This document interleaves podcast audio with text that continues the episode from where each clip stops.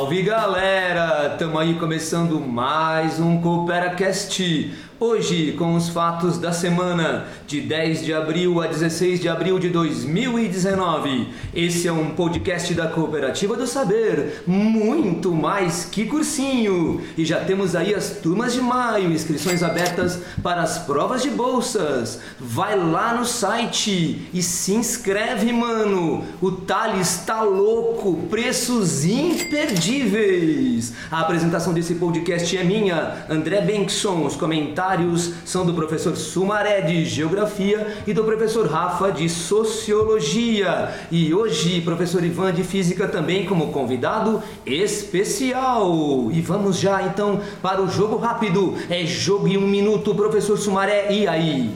E aí, André? Fala galera! E aí, professor Rafa? Bem-vindo, professor Ivan. Bom, o jogo rápido de hoje, dessa semana, é a prisão do Assange. O cara que ficou famoso em 2010 com a divulgação do Wikileaks com dados e documentos da intervenção dos Estados Unidos no Afeganistão e no Iraque, que estava sob custódia, estava com asilo político na Embaixada do Equador em Londres, foi preso essa semana. O que, que mudou em relação ao Equador para a prisão do Assange? O presidente que deu o asilo político para o Assange foi o Rafael Correa que desde 2017 não está mais no poder. Quem está no poder agora é o Lenin Moreno, que já havia tendo algumas conturbações com Assange e retirou o asilo essa semana. O Lenin Moreno, ele permitiu a prisão do Assange, porém exigiu um documento por escrito do governo do Reino Unido dizendo que o Assange não seria extraditado para nenhum país onde ele viesse a sofrer torturas e ou pena de morte. Pesado, hein, professor? Verdade, Sumaré, pesado. E agora o destaque do professor Rafa, de Sociologia. E aí, Rafa? Bom dia, boa tarde, boa noite para você que está nos ouvindo. Fala pessoal. É... Não é menos pesado a minha notícia, o meu destaque da semana vai para um imigrante colombiano que recebeu de presente uma marmita contendo vidro moído. Um tratamento dado a esse imigrante é algo surpreendente, dado até o histórico que o povo brasileiro recebia pessoas de fora né? o que nos últimos tempos começa a ter algumas alterações. Lembrando que ano passado, imigrantes venezuelanos foram expulsos da fronteira com Roraima, as pessoas tacando fogo nas suas coisas, nos seus pertences, eles sendo expulsos com brasileiros cantando o hino nacional. Esse tipo de mudança de comportamento dos últimos tempos é algo preocupante e não menos triste do que o primeiro destaque dado pelo professor Sumaré. Verdade. E agora vamos entrando para os temas, temas da semana, os temas da semana. E como sempre, eu vou abrindo o meu baú, meu baú da história, não é? E aí, eu tô vendo aqui no baú da história alguns fatos interessantes, não é?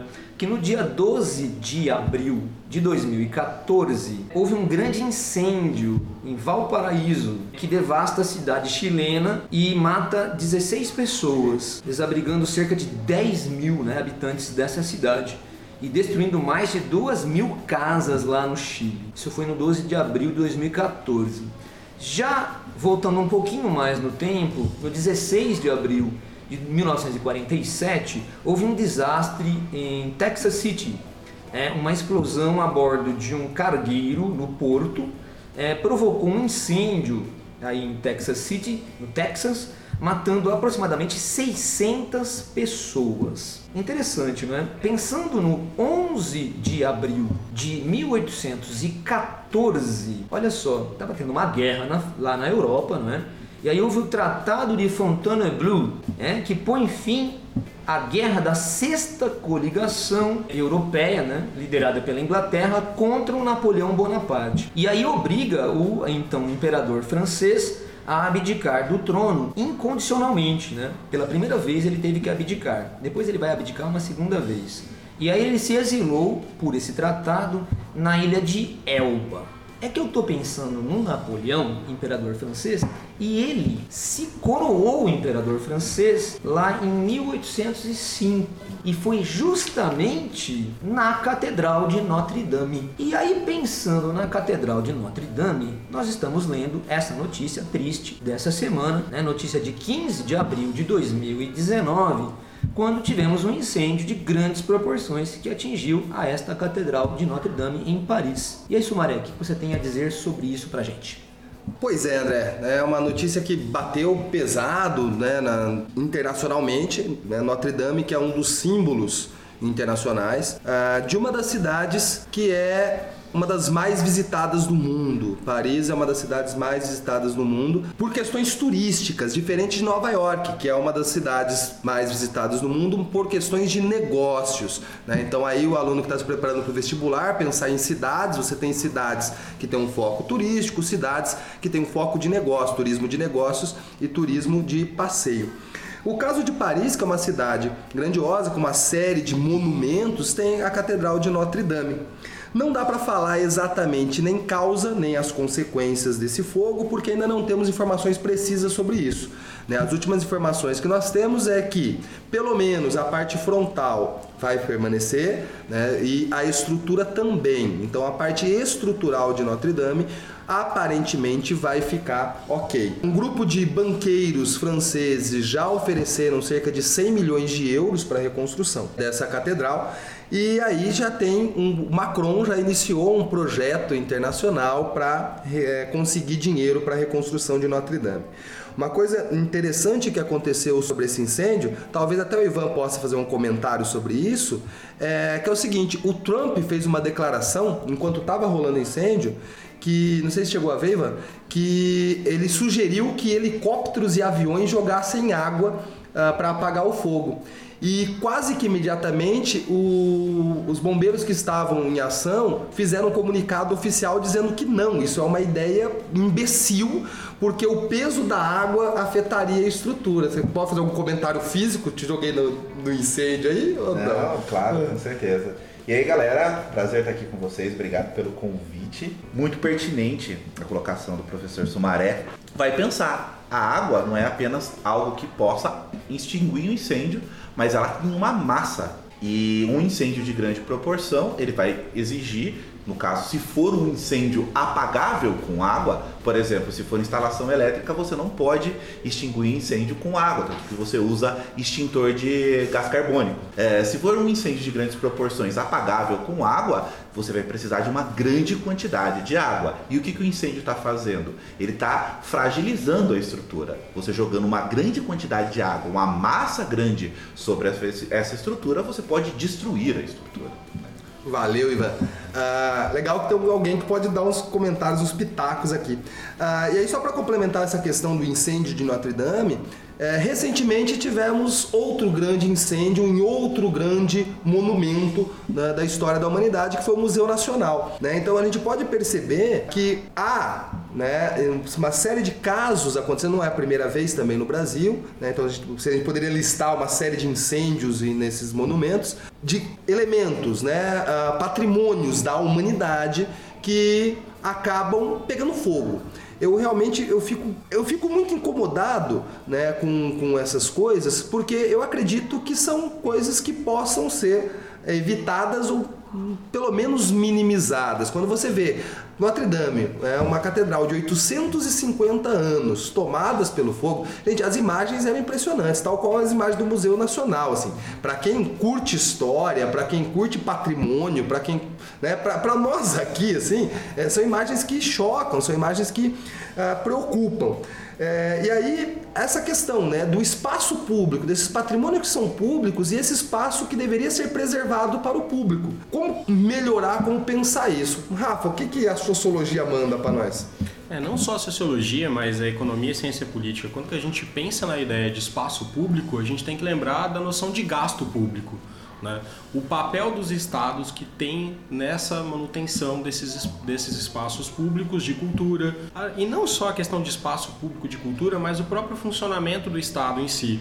Se a gente pensar o Museu Nacional, é, no incêndio do Museu Nacional foi verificado que a verba necessária para a manutenção desse museu não era repassada há muito tempo para os administradores. Então é impossível você fazer reformas de caráter elétrico que podem gerar um incêndio. Você pode ter problemas na hora de você fazer a manutenção de extintores para que você possa combater focos eventualmente que possam acontecer nesses lugares e lembrar que são espaços históricos, ou seja, são muito mais suscetíveis né, a serem destruídos por qualquer tipo de ação do tempo. Então a ideia de gasto público, de tamanho do Estado, perpassa essas relações econômicas quando a gente vê que a, o pensamento, a égide do pensamento da ideia de Estado e economia hoje é o neoliberalismo. Então as pessoas dentro da ótica do neoliberalismo pregam o quê? E digo pregação, a palavra não foi escolhida à toa. É colocado quase como se fosse uma pregação. Eu diminuo o tamanho do Estado porque o Estado é ineficiente, o Estado é ineficaz e, por exemplo, até para esses espaços públicos de cultura, quais são as soluções que são propostas? Privatiza.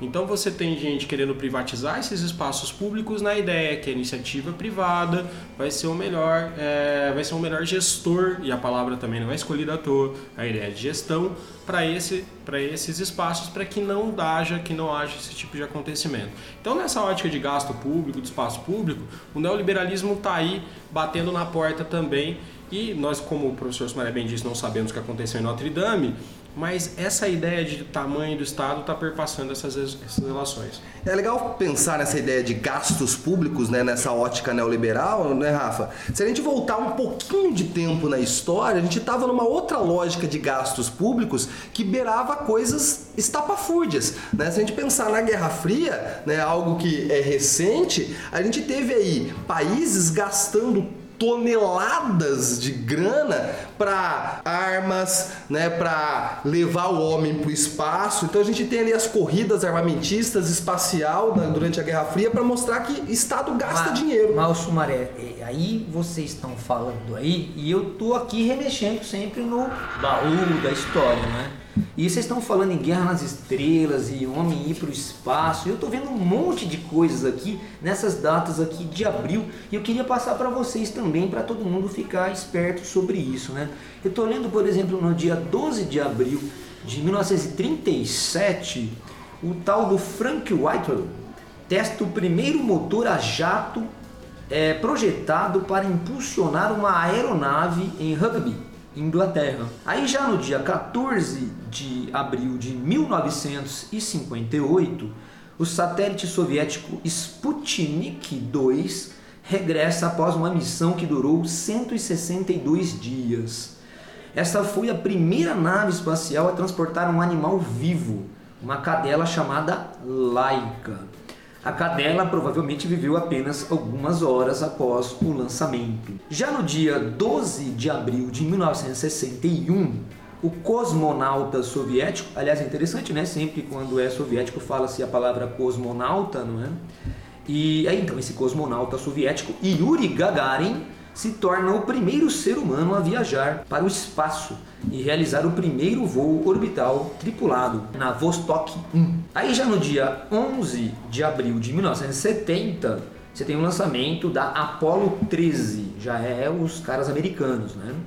Em 13 de abril de 1970, um tanque de oxigênio a bordo da Apollo 13 explode, colocando a tripulação em grande perigo e causando grandes danos à nave espacial durante a viagem de ida à Lua. Já em 16 de abril de 1972, você tem é, o programa Apollo, né? lançamento da Apollo, é, Apollo número 16, é, de Cabo Canaveral, na Flórida. E aí, continuando essa lista né, quase interminável de eventos ligados à ciência, e essa ideia do homem ao espaço, não é? Em 12 de abril de 1981, ocorre o primeiro lançamento de um ônibus espacial, o Columbia, a missão SPS-1. E, finalmente, no dia 14 de abril de 1981, o STS-1, o primeiro ônibus espacial operacional, Columbia, completa o seu primeiro voo de teste. Gente, tudo isso, e eu lendo as notícias dessa semana, estou vendo aqui a notícia do dia 10 de abril de 2019, que a gente teve esse projeto da captura da primeira imagem do horizonte de eventos em um buraco negro. né, pelo pessoal do EHT, Telescópio de Horizonte e Eventos. E é justamente por isso que o professor Ivan está aqui nos visitando hoje e vai poder nos esclarecer um pouco sobre esse assunto, né, Ivan?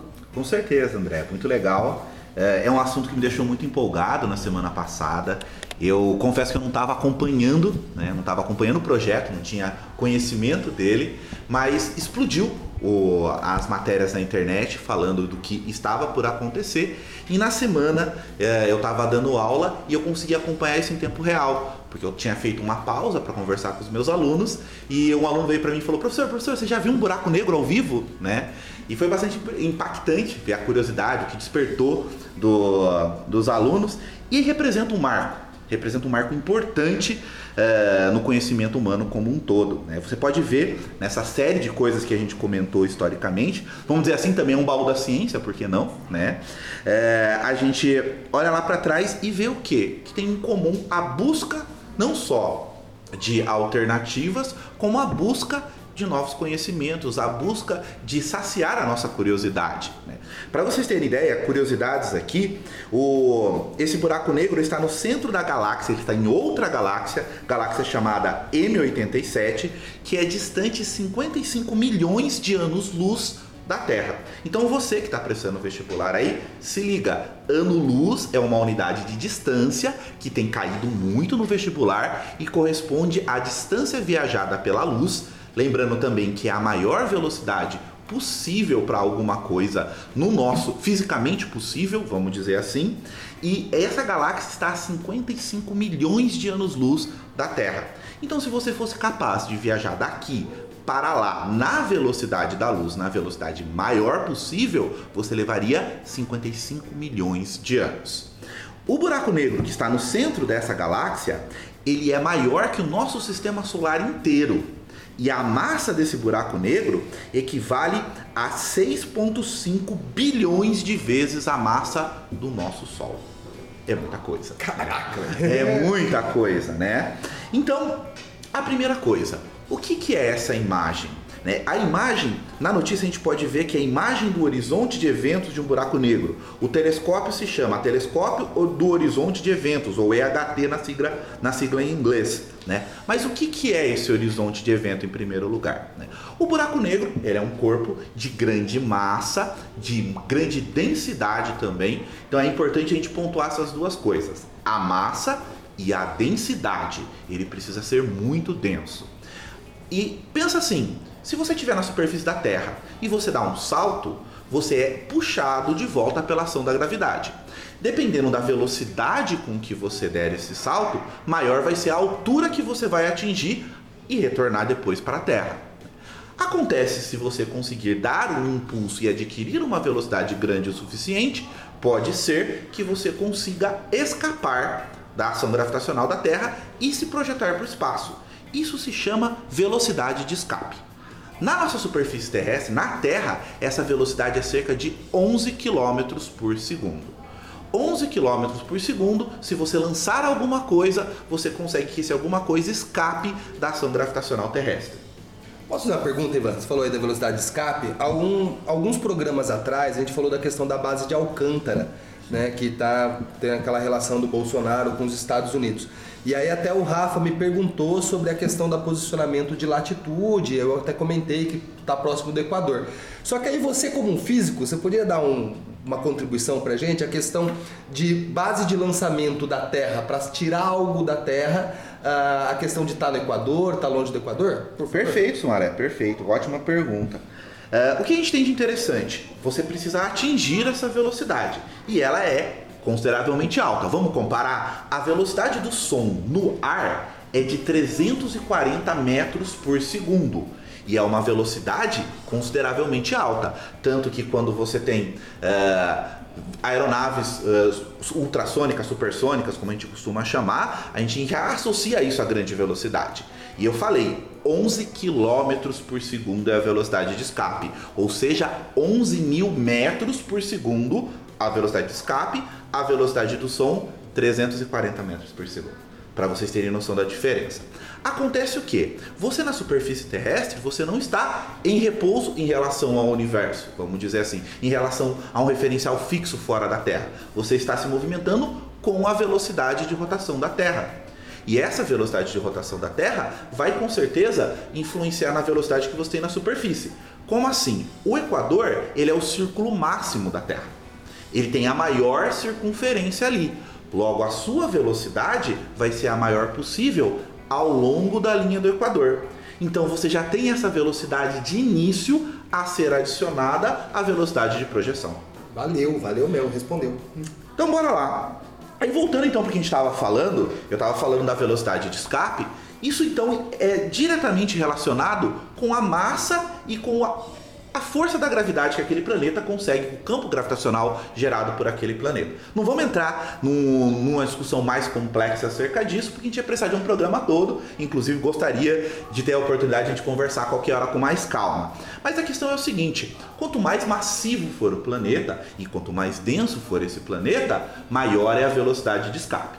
Então, na teoria, a gente poderia pensar que deveria existir alguma coisa, um planeta, um corpo celeste, uma ex-estrela ou algo do tipo, em que a velocidade de escape fosse tão grande, mas tão grande, que a velocidade da luz não é suficiente para que ela, a própria luz escape. Quando você olha para a Terra, de fora você enxerga a Terra. Vamos pegar lá o Yuri Gagarin, né? Vocês podem me lembrar. Mas se eu não me engano, o Yuri Gagarin ele fala: a Terra é azul e eu não vi Deus.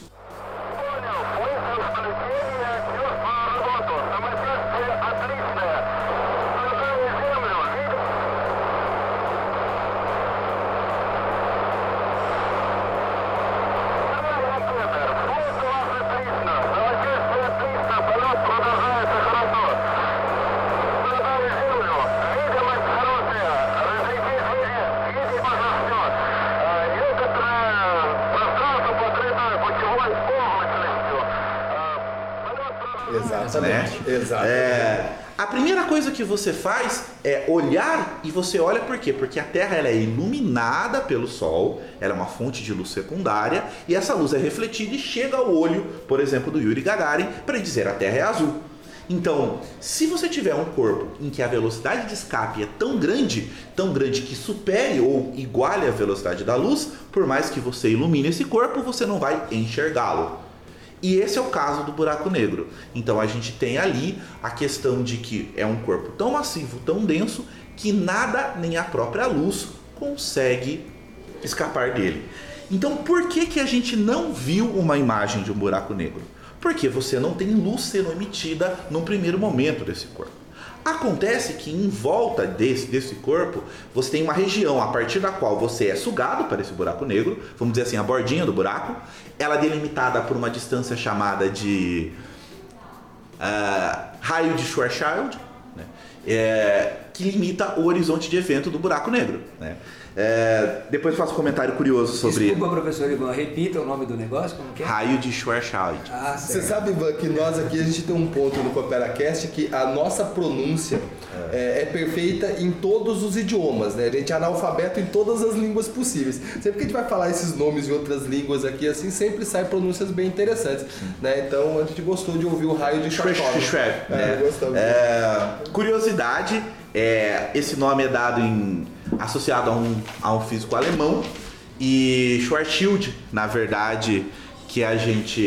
Eu não sei exatamente a pronúncia, mas significa escudo negro. Né? Curioso, curioso isso ser associado ao, ao nome Buraco Negro, né? E quando a gente está fazendo um cast assim, a gente não vê a galera que está falando ali, mas só um comentário pertinente, né? Que na, nas primeiras conversas sobre Buraco Negro, quando a gente foi postular é, esse fenômeno, esse corpo celeste importante e tudo mais, né? Alguns físicos, inclusive, disseram, né? Por que vamos pensar no, no nome buraco negro, que me dá a ideia de conotação sexual?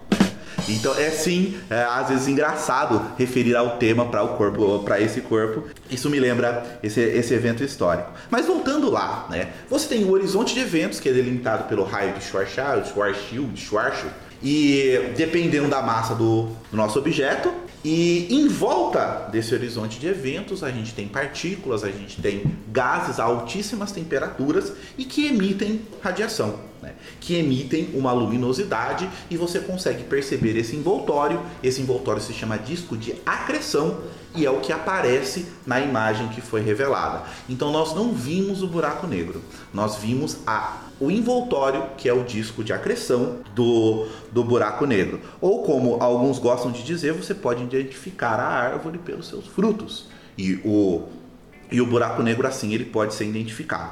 É um marco importante porque até então a gente não tinha revelação, identificação visual desse fenômeno importante da natureza tão necessário para o nosso conhecimento e já tinha sido postulado pela teoria da relatividade geral do Einstein lá de 1915. Então, mais uma vez, vocês viram nas postagens, nas notícias, Einstein estava certo. Outra vez, confirmamos. Porque Einstein estava certo, estava certo outra vez, ou confirmamos de novo. E esse, é, para mim, é o papel da ciência. Né? Você tem uma, um modelo teórico, um modelo científico para explicar aquilo que você é capaz de observar, e enquanto esse modelo é capaz de dar conta de explicar aquilo que você observa, esse modelo ele é útil. A partir do momento em que você descobre coisas que talvez o modelo não se enquadre, você precisa readequar esse modelo ou mesmo abandoná-lo. Então o que está acontecendo? Não é que a gente precisa ficar verificando toda hora que o Einstein é, estava ou não estava correto, mas sim que o nosso conhecimento ele é limitado ao alcance da nossa visão. E a nossa visão, enquanto cientista, ela é delimitada pela tecnologia. Há pouco tempo nós não tínhamos tecnologia capaz de investigar a essa magnitude de distância 55 milhões de anos-luz. Isso representa um marco na ciência. O nosso olhar está lançado a 55 milhões de anos-luz de nós. Ou seja, hoje nós podemos fazer novas perguntas, podemos buscar novos conhecimentos a partir da ampliação do nosso horizonte. Não, e, e é muito legal isso, toda essa explicação científica que o professor Ivan está trazendo, e também a gente lembrar que eu foi uma mulher pesquisadora de 29 anos que fez essa, que acrescentou isso no o campo científico, né? é o algoritmo que foi buscar é, essa imagem e, e, como isso dos últimos anos o papel das mulheres na ciência também começa a ser, ser trabalhado, né? Antes é uma ciência é, majoritariamente masculina, que agora também as mulheres também podem pensar nisso do papel da mulher pesquisadora. E é uma revolução isso no campo da ciência, né? Aliás, o professor Rafa falou uma palavra-chave. Eu estava pensando nela. Você falou a palavra? Revolução, professor Revolução. André. Tem revolução científica que vocês estão comentando, mas eu estou aqui pensando em revoluções na área das ciências humanas, na área da política, e, e eu estou vendo aqui uma lista dessas revoluções que ocorreram é, ao longo também desta semana na história. Então vamos abrir aqui o baú da história, tirar aqui é, as principais e contar aqui para o nosso ouvinte aqui do CooperaCast. Por exemplo, no dia 16 de abril de 1746, você teve a famosa Batalha de Culloden né? que na verdade foi travada entre os jacobitas. Quem eram os jacobitas? Né? Eles eram uns caras católicos é, ligados à Escócia, ao trono Stuart, né? a dinastia Stuart, ao Jaime Stuart, que tinha sido derrubado em 1688 e os seus parentes queriam retornar né, ao governo da Inglaterra, mas eles eram católicos. E o trono da Inglaterra já era controlado pela dinastia que é anglicana. E aí eles tentam, mas são derrotados na Batalha de Culloden, e aí a Inglaterra permanece até hoje anglicana. É, em 10 de abril de 1919, o líder da Revolução Mexicana, olha que interessante, né? O Emiliano Zapata, ele é emboscado e morto por forças do governo na cidade de Morelos, lá no México. Então falamos de Revolução Mexicana, né? Em 16 de abril de 1919, Mahatma Gandhi organiza um dia de oração e jejum em resposta à morte de manifestantes indianos no massacre de Jallianwala Bagh, né, pelas tropas coloniais britânicas, ocorrido três dias antes. É, no dia 12 de abril de 1927, você vai ter o massacre de Xangai. Então, o Chiang Kai-shek ordena a execução em Xangai de membros do Partido Comunista da China, é, terminando com a primeira frente unida. Então, tivemos também na China é, essas situações que estamos citando. No dia 15 de abril de 1936, você tem o primeiro dia de revolta árabe é, no mandato britânico da Palestina. Então, também questões revolucionárias na Palestina. No dia 11 de abril de 1979, é deposto o ditador de Uganda, Idi Amin. E já no dia 15 de maio de 1989, começa um protesto em Pequim, na Praça da Paz Celestial, devido à morte é, de um, uma pessoa ligada ao meio estudantil. É o famoso, depois chamado Massacre da, da Praça da Paz Celestial. É, olha só, no dia 11 de abril de 2002, mais de 200 mil pessoas marcham em Caracas em direção ao Palácio Presidencial de Miraflores para exigir a renúncia do presidente Hugo Chávez. 19 dos manifestantes são mortos e o ministro da Defesa General Lucas Rincon anuncia a renúncia de Hugo Chávez pela TV nacional lá da Venezuela. Só que daí no dia 14 de abril de 2002, ou seja, três dias depois, o presidente venezuelano Hugo Chávez retorna ao cargo dois dias depois de ler, é, depois de ter sido deposto e preso pelos militares do país. Então ele retorna ao poder. É, no dia 11 de abril de 2011, nós tivemos a crise na Costa do Marfim e chega ao fim, depois de meses de luta, é, é essa, essa rebelião com a prisão do ex-presidente é, Laurent Gbagbo. Né? É, e aí, tudo isso é resumido que eu estava lendo aqui na imprensa dessa semana, que no dia 11 de abril de 2019, nós tivemos a queda do presidente do Sudão. E quem pode falar um pouco sobre a queda do presidente do Sudão, acho que é o professor Sumaré, né? É isso aí, André. Bom, vamos lá, o caso do Sudão. É, o Sudão é um país africano que vai passar pelo, pela sua descolonização, pela independência, junto com a descolonização massiva dos países africanos durante os anos 50. Né? Então está dentro lá do neocolonialismo, Conferência de Berlim, onde dividem o continente africano. Uh, e o Sudão só vai conseguir sua independência em 1956. Sabe quantos presidentes o Sudão teve de 1956 até hoje, professor? Quantos anos que dá de 1956 até hoje? Se a gente arredondar 60 para 2020. 70, 80, 60 anos. 90, eu sou de um ano. 70 anos, 70, 70 anos 70 aproximadamente. Eu diria para você que se tiver um mandato aí de 7 anos cada presidente, dá 10 presidentes. Então, dois presidentes, ah. dois presidentes ficaram menos de dois anos no cargo. Tá. Certo? Certo. Dois presidentes ficaram menos de dois anos no cargo. Certo. E aí você tem outros cinco presidentes que ficaram aí quase 70 anos, esses cinco presidentes. Um deles, seis. Um deles, seis. O outro, uh, cinco. Ah, por enquanto a minha conta estava indo bem. É. E aí você tem aí o Omar al-Bashir, que ficou 30 anos. Ele está no poder desde 1989. Se você pegar os presidentes do Sudão, você vai ter durante dois momentos uh, onde você teve aqui uh, regimes militares, ditaduras militares. Então, ao longo da história do Sudão, nós tivemos seis presidentes, né? sendo que desses seis presidentes, três momentos de ditadura, entre elas a do Omar Bashir. O caso do Sudão.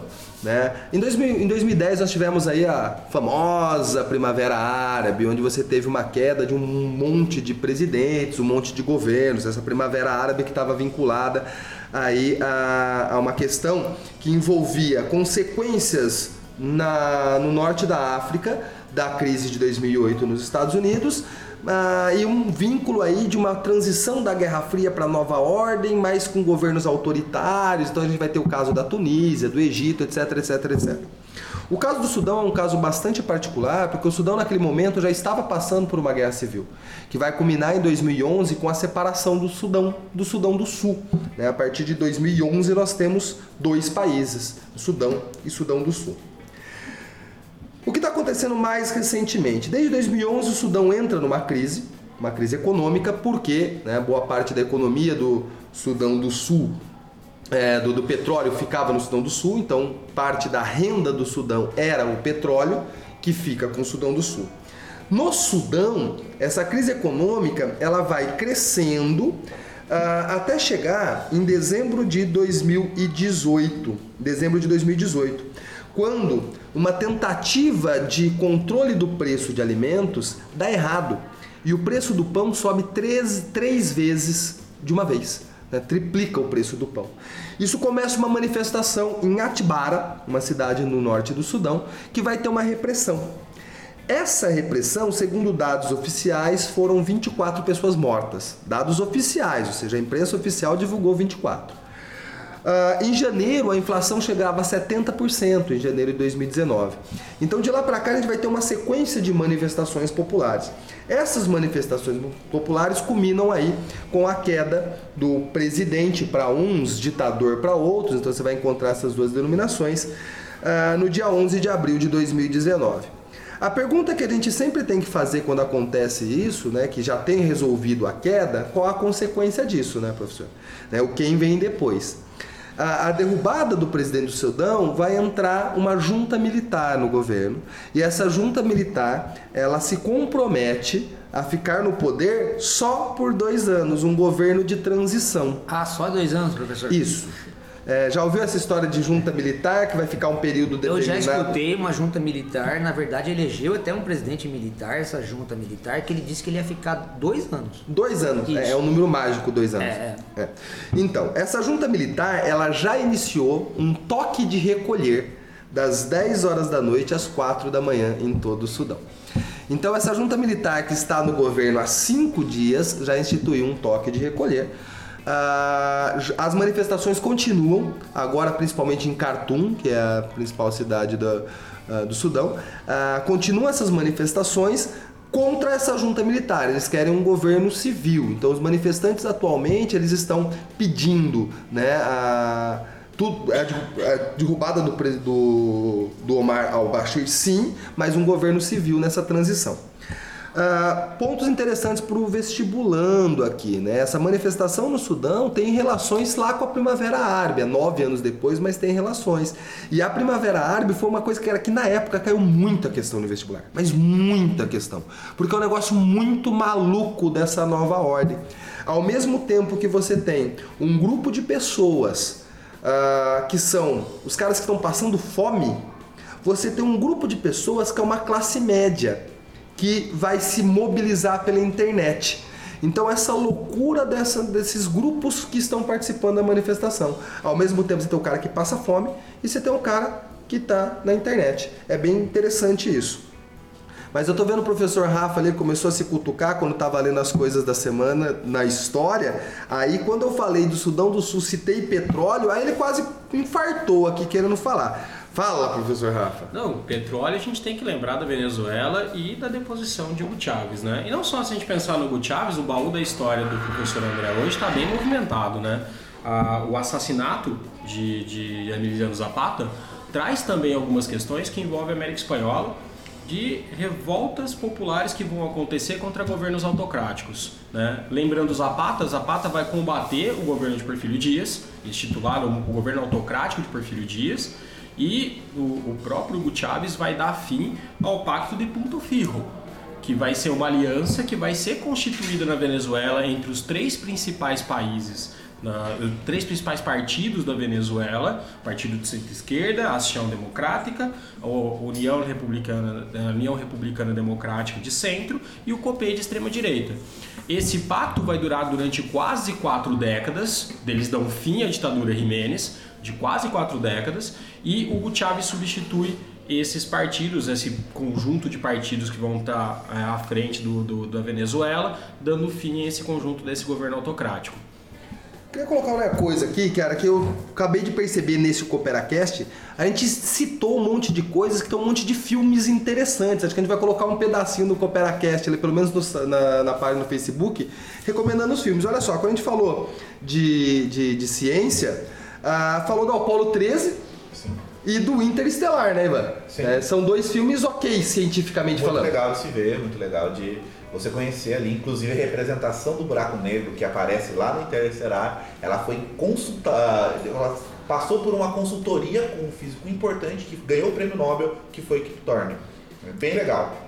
Quando a gente falou de manifestações aqui, tem o último rei da Escócia, né, que fala de Uganda, né, fala do Idi Amin, que é um filme também ok no ponto de vista histórico. E aí para falar de questão histórica, vai ter um documentário que é um documentário que eu considero que todo mundo tem que assistir, é um documentário obrigatório para se falar de América Latina, que é a Revolução não será televisionada. Eu lembrei, mas eu não sei se ele se relaciona, mas vale perguntar aqui para o professor Maré, que é um grande conhecedor de cinema, aí, Valsa com Bashir?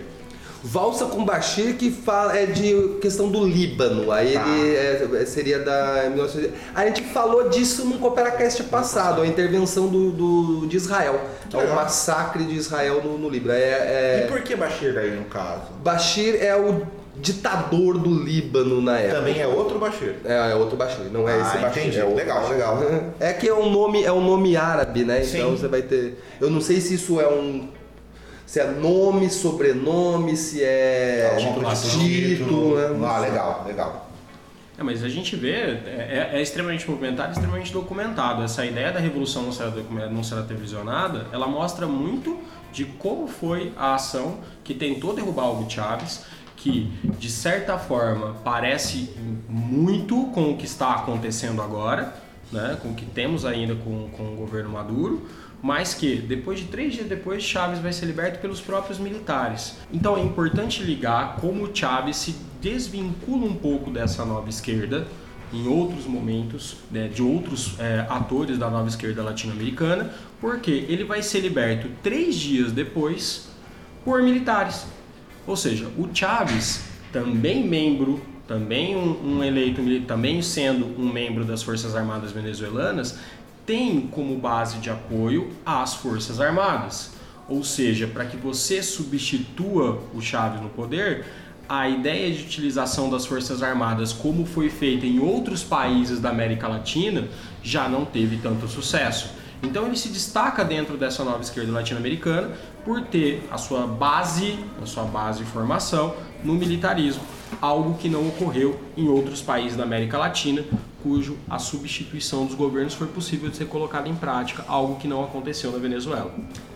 Perfeitamente, então trabalhamos aí os temas da semana e vamos agora, professor Sumaré, para a sessão Se Liga no Vestibular, não é?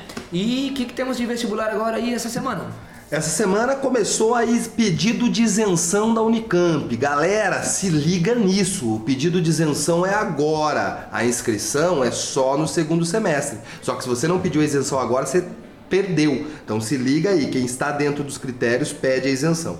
Inscrições rolando na Universidade Estadual de Goiás. As ins- as inscrições até dia 25 de abril.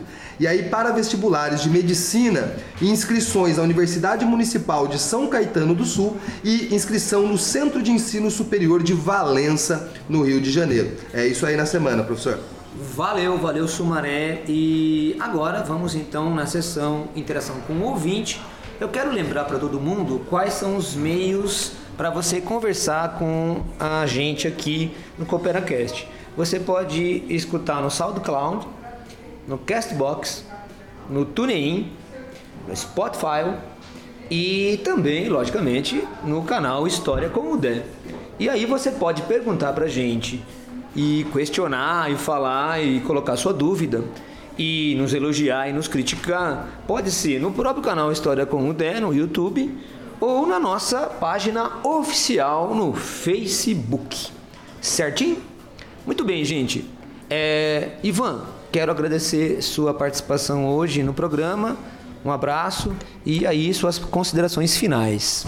Também quero aproveitar e agradecer a oportunidade. Muito legal poder falar de ciência, muito legal poder conversar com uma galera que está fazendo esse trabalho bem bacana.